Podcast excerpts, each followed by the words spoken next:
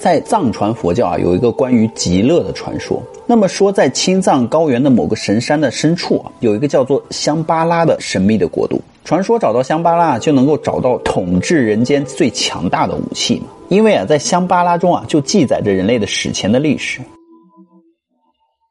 那么香巴拉呢，是纯种啊雅利安人的祖先。纯种雅利安人呢，有两个后代啊，第一个呢就是德国的日耳曼人，第二个呢是中国的西藏人。所以在一九三八年和一九四三年啊，德国两次派遣党卫军头子啊希姆莱呢，率部队呢进入了西藏，寻找隐藏的香巴拉。探险的小队呢，在途中呢就消失了长达数月之久啊。之后呢，罗列赫在日后出版的《香巴拉的辉煌》一书中就表示，消失的几个月里面，他们其实啊已经找到了传说中的香巴拉，并进入了一个超科技文明的世界，也见证了种种不可思议的现象。在一九四五年，苏军攻克柏林后啊，在帝国大厦的地下室发现了一名被枪杀的西藏喇嘛。至此呢，这背后的秘密啊，才逐渐的被美苏的部分而掌握了。随着部分档案的解密呢，世界人民才知道，三八年和四五年，党卫军头子曾带队两次进入过西藏。按照国际协定呢，一九四五年的绝密档案要到二零四五年才能够解密。但是呢，根据已经解密和流传出来的资料呢，我们来了解到这样一个故事：德国战败后啊，V2 火箭的资料被苏联人抢走，美国人只抓到了科学家，没抢到资料。而 V2 火箭的总工程师啊，冯布劳恩呢，被抓到了美国审讯嘛。那么审讯他提出赦免他的两个要求啊，一是让他写出关于德国液态火箭的研究报告，第二个是写出德国火箭技术啊与香巴拉的关系。日后呢，这位受审的冯布劳恩就成为了美国火箭之父啊，并于一九六九年用他的火箭技术啊将人类送上了月球。而审讯他的这位上校呢，叫做钱学森，日后呢就成为了中国火箭之父。由此可见，香巴拉极有可能是德国根据某些线索去寻找的史前高科技的一个绝密计划。这个计划显然是非常有成效的呀！看看二战期间的德国的火箭、坦克、潜艇、飞碟、原子弹等等各种黑科技啊，再看看二战之后伴随着美苏冷战而出现的电脑，对吧？因特网、GPS、导弹、核电站、克隆、AI 等等技术。如果我们怀疑这些与高科技有关啊，那么香巴拉就是要寻找的史前科技。说了这么多，我们有什么证据呢？下面进入的这个故事呢，就非常的玄幻，大家当故事听听就好，不要太当真哦。这里就要提到一位啊，西藏的喇嘛，他叫做罗桑伦巴。罗桑伦巴可谓是西方世界最知名的一个喇嘛，他有七本书轰动了西方世界，影响力至今不衰啊。这七本书呢，就类似于早期的地球编年史，也是写的人类之前的地球历史啊，讨论的人类文明啊从何而来。而作者呢，正是这个西藏的喇嘛罗桑伦巴。罗桑伦巴的书中就详细的描述过他的师傅啊。在他修为达标之后，带他进入布达拉宫的地下的一个秘密地宫，并在那里向他传授了人类之前的地球历史、史前神族遗留下的高科技档案等等各种高级知识。那么，我们先来说一下这个罗桑伦巴他的身世。他出生在一九三零年，也就是中国抗日战争时期。他七岁的时候，在拉萨药王山的一座寺庙出家。他天资过人啊，被认为是高级喇嘛的转世灵童，所以他就备受重视。他的父亲呢是十三世喇嘛的高级助理，叫做米亚唐达普。他们师徒二人呢，就是直属布达拉宫的高级喇嘛，可以随意的进出啊这座宫殿。在这里呢，十多年间，他了解到了很多只有极个别具有超高修为的喇嘛才能够了解到的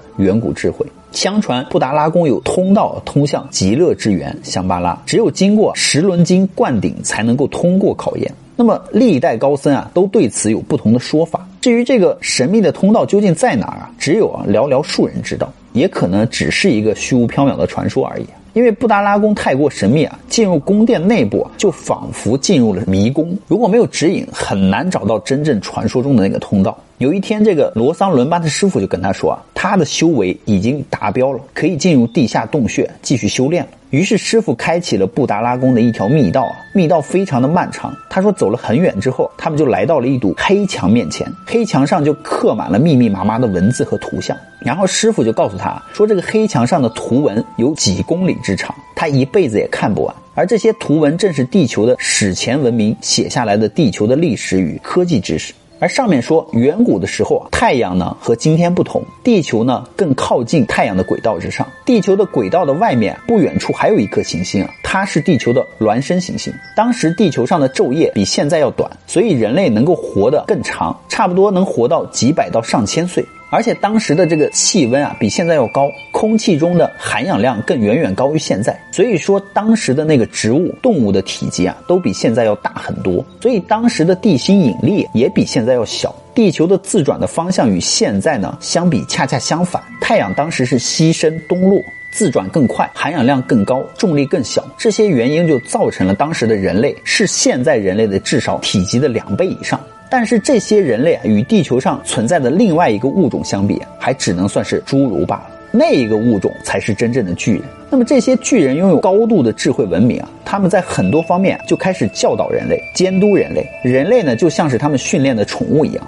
是他们的随从，算是巨人呢，一点一滴的教导出来了人类。巨人经常坐进散发着这种闪闪金光的蝶形飞行器啊，在空中飞来飞去。当时的人类根本无法理解这是怎么一回事儿。然而人类啊，有一点优势，就是巨人根本比不上的，那就是人类的心灵感应的能力啊，比这个巨人要强。绝大多数情况下，人类是不用开口说话的。后来呢，巨人争吵了起来啊，分为了两派势力。他们之间啊爆发了战争。那么爱好学习和模仿的人类呢，在这个过程中啊，就跟着巨人学会了仇恨、歧视，还学会了制造武器和杀死同类的技巧。敌对的两波巨人在从事着秘密的研究工作，不断的研究更具毁灭性的武器啊，去攻击对方。那么有一天，天空就传来了不断的巨响啊。整个地球在翻天覆地的地震和海啸当中，正在改变着自己的行星的轨道。地球上燃起了漫天大火，并且大量的浓烟遮住了太阳。很久以后，巨响和大火才渐渐的平息了下来。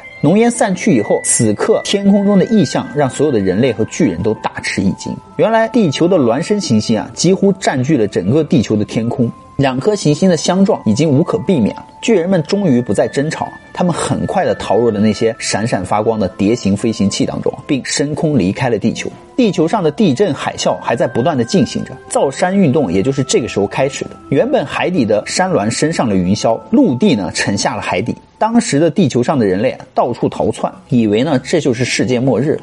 恐惧在所有人的心中啊不断的叠加，每个人呢都要发狂了。人类的心灵啊快要被恐惧撑破了。最终呢，地球的孪生行星还是与地球相撞，毁天灭地的电光火石从天而降，地震。海啸吞没了整个世界。有一段时间呢，太阳啊在天空中静止不动，静静的就吐着那巨大的火舌。这个时候的地球上的气温气候开始骤变，无数的人在这个时候伴随着洪水死去。就在人类绝望的时候，天空降下了玛纳一样的粮食，使得人类和地球上的其他生物得以生存。如果没有这些天降粮食，人类当时肯定就直接灭绝了。这个玛纳呢，就是当时在圣经中出现的呀，类似于棉花一样的东西啊，从天空飘下，吃了之后呢，就不会饥饿了。那么当黑云渐渐散去啊，雨呢也渐渐停了，但是太阳呢却越来越小。于是乎，地球上的人类开始变得惊恐，呼喊，他们以为啊太阳要消失了。那个赐予他们生命和粮食的太阳神呢，也要像太阳一样离他们而去。更奇怪的是，太阳从这个时候就变成了东升西落，和原来正好相反。接着天际边啊，便出现了另外一个奇怪的事情，就是一个十圆十缺的黄色的星球挂上了天边，好像它也会撞上地球的样子。但后来人们才知道，这就是我们现在的月亮。它是两颗行星相撞之后的一个残留物。在相撞之前呢，地球上有城市，还有高楼，储存着大量的知识。但是在灾难之中，这些大楼、城市因为地震呢，都变成了碎石，知识呢也被掩埋在这些废墟当中。一切劫后余生的部落，他们当中就有一些聪明人，他们知道哪些土堆当中啊有这些知识的标本。于是这些人开始不停的挖掘，并希望挽救一些记录，从而利用巨人的知识来增进自己的求生能力。人类的恐惧呢，渐渐被一些聪明的人利用了。这个时候，无数的新的宗教和巫术啊，就在地球上萌发。那些技师们为了维护他们的权利啊，有意的让人类忘却了大部分巨人的教导。他们只想着自己的权利和地位，但是他们也无法解释为什么会发生这一切，就只好托辞呢，就说这是上帝的惩罚，从而来解释啊，这是所有人的原罪。时间呢还在流逝啊，天气呢渐渐变得平和了起来，大地也渐渐的定了型，人类呢也变得越来越小，心灵感应啊更像是变得越来越弱，不得不开始使用了语言。所以人类和动物在这场灾难之中经历了物竞天择、自然的选择、残酷的法则，只有适应新环境的人类和动物生存了下来。于是呢，新的人类逐渐发展出了新的文化，并保留了对可怕灾难的记忆。这些人类中比较智慧的一些人，就在研究和整理整个地球的历史和经历，然后就模仿巨人的方式啊，将这些经历和历史就刻画在了岩石板上。又是几千年之后啊，新的人类沿着这些旧石板了解到了其中的含义。当时的科学家也是祭司嘛，就开始领悟这些记录当中的重要性，就组织人力去搜寻啊前人的岩板和巨人的刻画。那么大量的挖掘工作就又开始。于是很多有意义的知识就被发现了。在这个挖掘的过程中，新人类的城市和文明啊，逐渐的建立了起来，科学也得到了迅速的发展。与此同时，再度走上了快速灭亡的道路。因为少数的人获得了权利，但是他们啊，忘记了人类本来是可以和平相处的。没有了和平啊，科技就像远古的灾难一样的可怕。几百年后的科学家称霸于各种各样的学术之上，那些既是科学家又是大祭司的人就开始指责那些纯粹的科学家不合法，不断的打击异己和压迫普通的人民，来巩固自己的权利，不准他们拥有自己的思想。他们自己则认为啊，自己就是神，无边的权利呢，就开始了产生了腐朽，而这种腐朽在人类当中慢慢的蔓延了开来。于是科学家就发现了控制引力的秘密啊，制造出来了反重力飞船和机械。一个人啊，用一个手掌大小的设备就能够搬运巨石。人类不再动手劳动，而是让各种各样的机器不断的忙碌着。人类在享受这个过程中也失去了耐心啊！他们不再步行，不再乘船，即使去很近的地方呢，也要乘坐飞船迅速到达。人们开始向更广阔的土地啊去殖民。可是人类此时此刻已经完全丧失了心灵感应的能力。各个地方的技师呢，又为了巩固自己的权威啊，就不再使用统一的语言，方言呢也就使得更多的人类无法互相沟通。在失去了心灵感应和互相沟通的能力之后，种族之间的战争啊。开始不可避免的爆发了，各种大规模的杀伤性的武器被制造了出来，病菌、